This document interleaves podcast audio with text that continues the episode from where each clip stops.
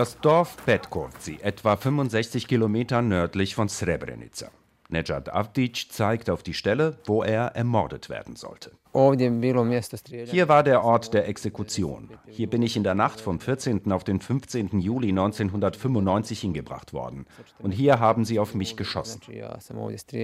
Nejad Avdic ist damals 17 Jahre alt und sein Leidensweg ähnelt vielen anderen. Als Srebrenica 1995 überrannt wird, versucht er, in die Wälder zu fliehen.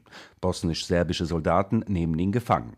Nejad Avdic wird an verschiedenen Orten festgehalten, geschlagen, gefoltert und schließlich auf die Ladefläche eines LKWs gezwungen.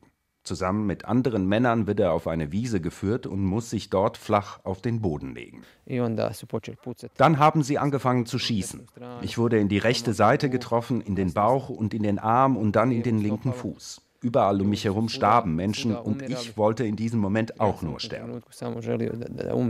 Nejad Avdic überlebt, schwer verletzt. Er wartet die Nacht ab und kann sich mit einem weiteren Überlebenden in den angrenzenden Wald retten.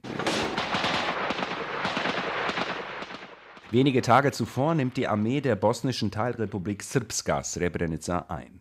Die Stadt ist menschenleer, als General Ratko Mladic mit seinem Stab im Stadtzentrum eintrifft. Hier sind wir am 11. Juli 1995 im serbischen Srebrenica. Wir schenken dem serbischen Volk diese Stadt. Endlich ist der richtige Zeitpunkt gekommen, um uns an den Türken zu rächen. In den Folgetagen ermorden Mladics Truppen, Polizeikräfte und Paramilitärs mehr als 8000 Menschen. Das jüngste bekannte Opfer ist ein neugeborenes Mädchen, das älteste ein 94-jähriger Mann. Kada Hotic verliert damals fast ihre gesamte Familie. Meinen Sohn, meinen Mann, zwei Brüder, einen Schwager. In meiner engen und in meiner weiteren Familie habe ich im Krieg 56 Angehörige verloren.